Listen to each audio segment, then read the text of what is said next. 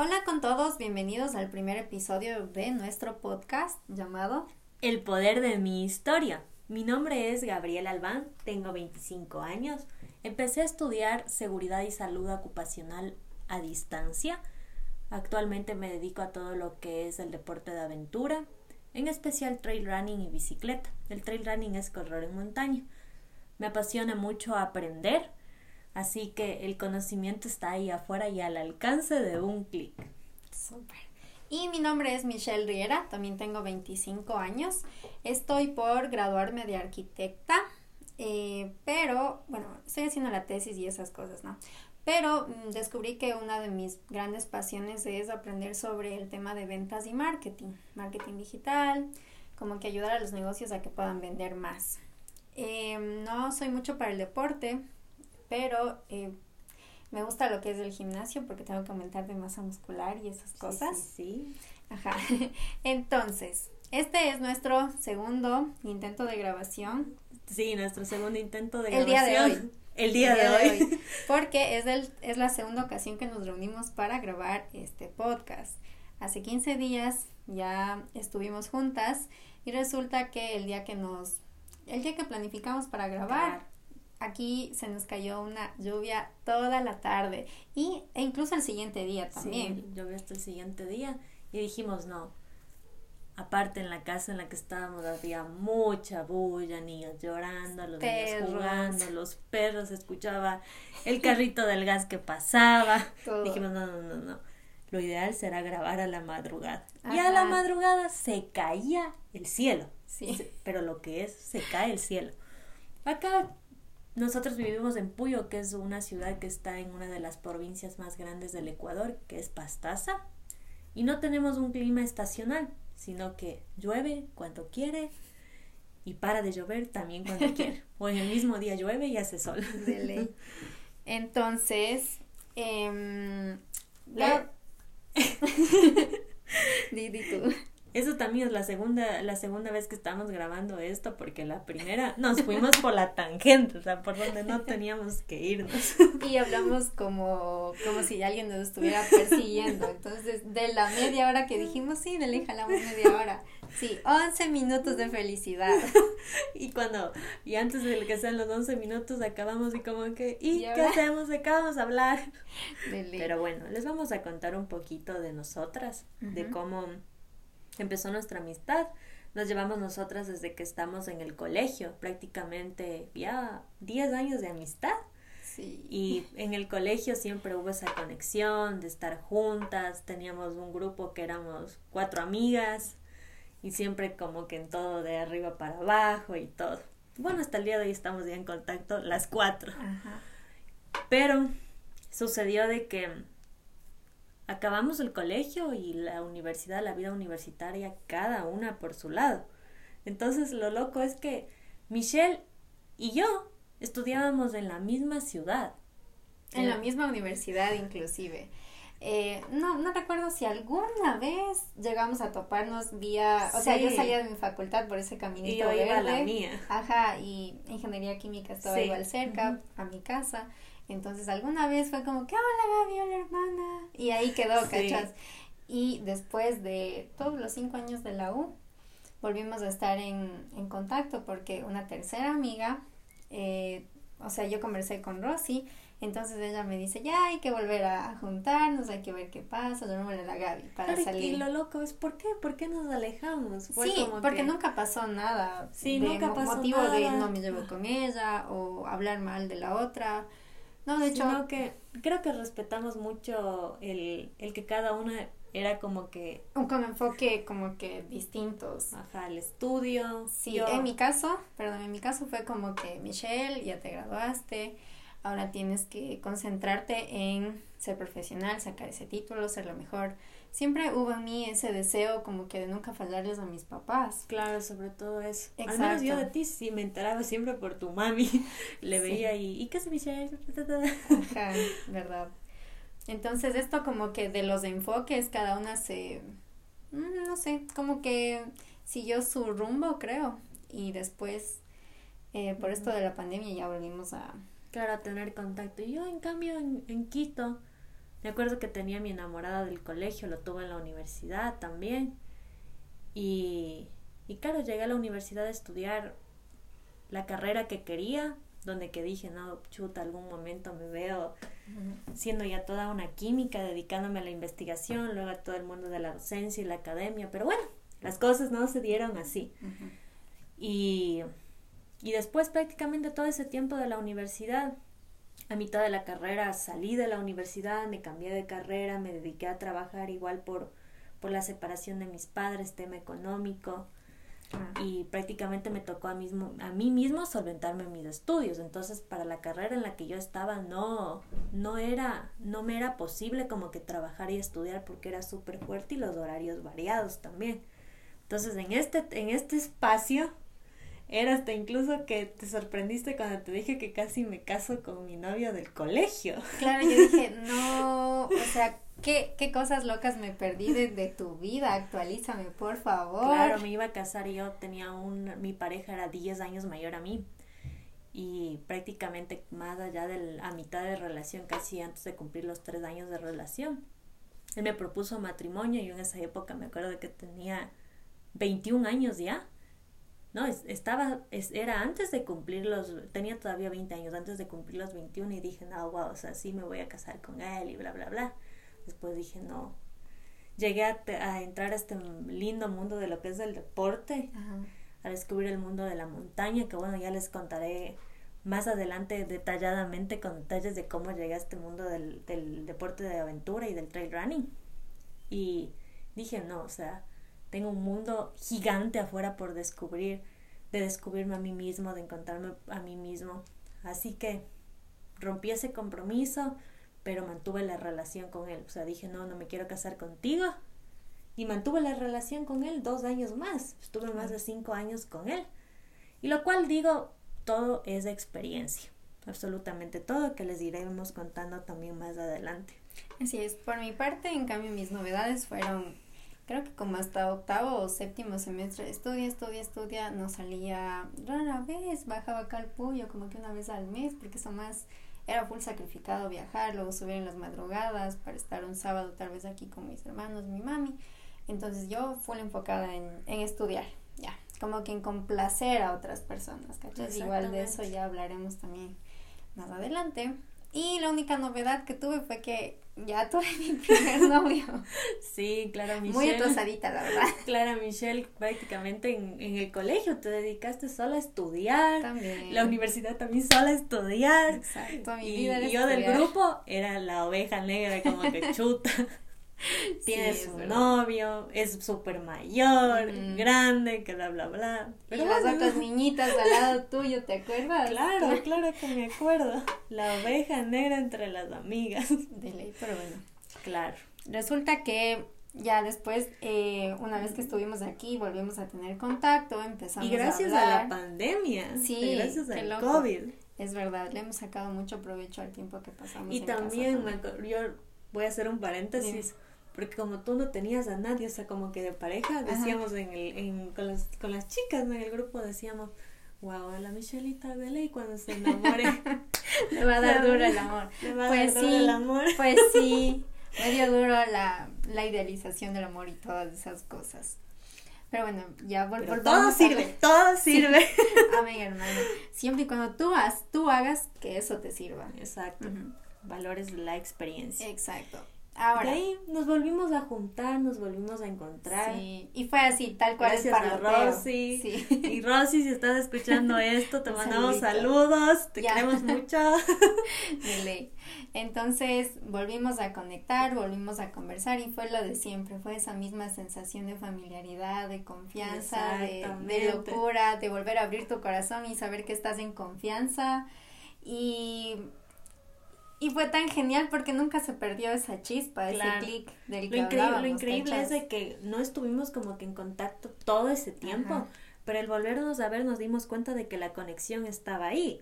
O sea, tomamos caminos diferentes después de que acabamos del colegio, pero a la vez, chuta, digo, cambiamos tanto porque tu versión cuando estábamos en el colegio no es nada parecida a lo de antes y yo tampoco. Entonces ahí viene también lo de que los seres humanos estamos en constante cambio. Lo único constante es el cambio. Exactamente. Exacto. Y claro, tomamos caminos diferentes, pero ahora que nos volvimos a encontrar nos dimos cuenta de que prácticamente sí, tenemos sueños diferentes, objetivos diferentes, metas diferentes, pero a la vez paralelos. Exacto. Nos dimos cuenta que mientras compartíamos, ¿no? Que admirábamos a las mismas personas. Veíamos, valorábamos el mismo contenido de todo lo que era crecimiento personal. Exacto. Consumíamos el mismo tipo de videos, los mismos canales en YouTube, en Instagram, siguiendo a la misma persona. Viendo los mismos podcasts en Spotify. fanáticas de los podcasts después. Oye, escucha este podcast, te súper recomiendo. Seis de la mañana, mira, este, este te va a servir para el día de hoy, cosas así.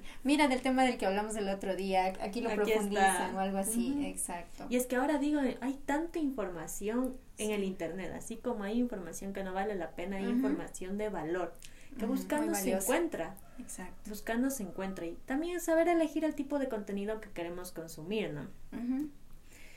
Y pues después ya ah, nos encontramos. espera, y de ahí empezamos a hablar como que cada una abriéndose un poquito contándole a la otra sobre el proyecto personal que quiere hacer. Sí, serio. Pero, que no es cualquier proyecto de que, ah, me gradúo y luego voy a conseguir un trabajo. No, o sea, nosotros ya teníamos otro enfoque, como que, sí, mira, yo quiero generar un impacto haciendo la mezcla de esto más de esto otro, ¿te acuerdas? Y eso es lo que nos diferencia full, porque no es solo, ah, mira, en mi caso, yo estudié arquitectura, yo voy a diseñar casas o yo voy a diseñar edificios, sino que, como mencioné al principio, que me gusta full marketing y ventas. Así es. Que yo lo voy a fusionar y voy a prestar un servicio para cierto nicho de personas y cosas así. Y luego tú me dijiste, no, en serio, yo también tengo pensado algo yo también Tengo pensado algo así. Con temas súper diferentes porque a ti te apasiona la aventura, el, movimiento, la acción. El deporte, el tema de la alimentación. También también porque tengo ahí una experiencia con el tema de alimentación que impactó también mucho mi salud. Que bueno, también más adelante les vamos a contar.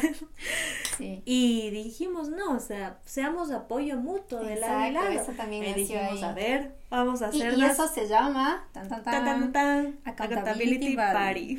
Exacto. En inglés que quiere decir como alguien que te hace seguimiento a lo que tú haces, te lleva un control. Que te va acompañando en el proceso de crear contenido, de planificar, de empezar, no sé, tu cuenta en Instagram, empezar a subir contenido, cosas así, ¿cachas? Y así fue como empezamos. Empezamos como que reunidos, a ver, ya, a ver, ¿qué, vas a, ¿qué, vas a, hacer esta semana? ¿Qué vas a hacer esta semana? ¿Qué, vas, a, subir? ¿Qué vas a subir? ¿Qué contenido vas a planificar? Pero ya hay que tomar acción, porque los sueños se cumplen cuando hay acción. Exacto. Y así fue como, como empezamos prácticamente en ser apoyo de lado y lado para llegar a cumplir nuestros sueños y metas. Y es ahí. Y es ahí donde que un día dijimos, a ver, tenemos que dejar evidencia de este proceso que estamos haciendo, del proceso de nuestros proyectos personales. Porque a medida en que vamos, en que tratamos de llegar a la meta, vamos aprendiendo un montón de cosas que la vida te enseña o que nosotros buscamos aprender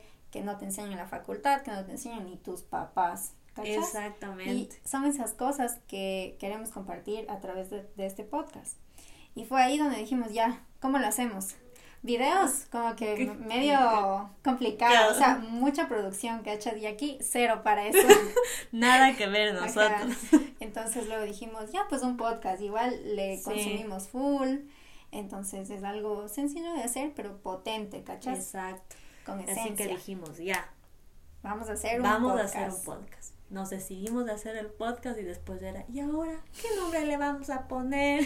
De Pensando igual una noche en el nombre y hasta que yo dije, a ver, es el poder de nuestra historia. Lo que te pasaba a ti, Michelle. Es eso lo que hemos venido comentando. Nuestras historias, qué te pasó, ¿no? Y, y, en, y en tal caso, ¿qué hiciste? Y cuando cumpliste no sé cuánto. Y cuando te terminó tu novio, ¿qué hiciste? Que fueron situaciones súper distintas.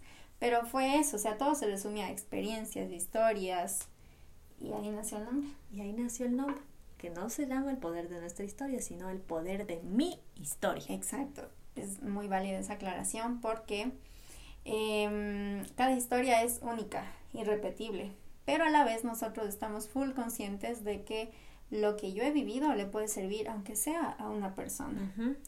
Y ahí tú me decías, sí, y además no hay que desmerecer como que lo que a ti te ha pasado, que no, no, eso no, o sea, no vale nada o, o lo que me pasó es insignificante, lo que yo superé es insignificante, cualquiera más lo pudo haber hecho.